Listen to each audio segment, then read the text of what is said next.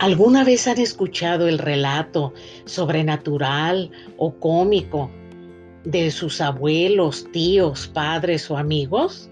¿Sí? ¡Qué bien! Porque estas narraciones son experiencias que he tenido a lo largo de la vida. Hoy les platicaré lo que mi abuela hacía el Día de Muertos. Buñuelos y pan de muerto. En mi país se celebra el Día de los Muertos. El primero de noviembre es el día en que los que fallecen siendo niños y el 2 de noviembre el día de los que murieron siendo adultos. Según me dijo mi abuetina, que en muchos pueblecitos sigue la tradición de llevar comida al panteón, a la tumba de los muertos, además de una veladora y flores pero esa costumbre se ha ido perdiendo a través del tiempo. A esa edad yo no entendía la razón de llevar comida a muertos que ya no pueden comérsela. En el año de 1963, el día primero de noviembre, aproximadamente a las 2 de la tarde, la abuelita cubría la mesa del comedor con un nítido y almidonado mantel blanco, en donde ya estaba preparada una masa Después ella se sentaba a un lado de la mesa y cubría su rodilla derecha con una no menos blanca, nítida y almidonada servilleta. Ella cogía pedazos de esa mezcla, los redondeaba y aplanaba con un rodillo de madera.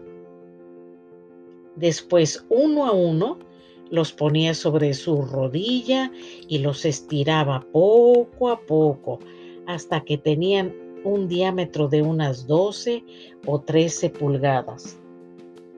Se levantaba pacientemente, acomodaba uno por uno hasta cubrir la mesa y ya.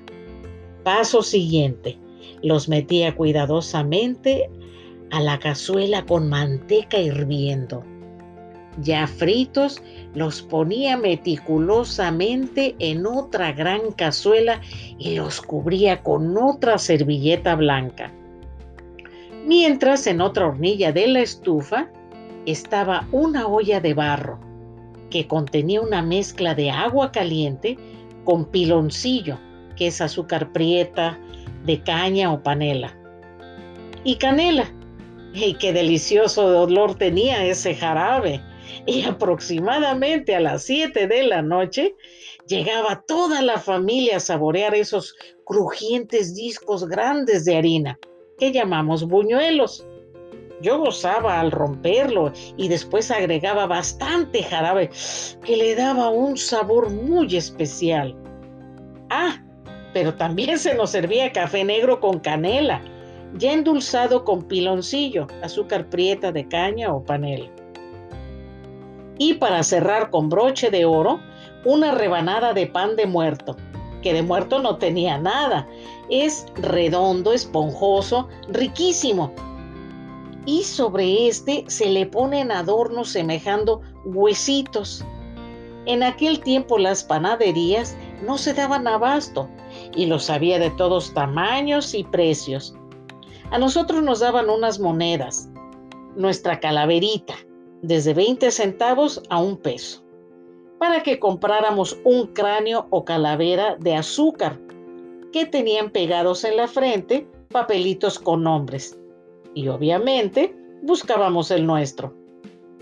Año con año sigo recordando esos tiempos y celebrando en mi mente esos días, pero sin buñuelos, sin pan de muerto y sin el sazón de la abuela Tina.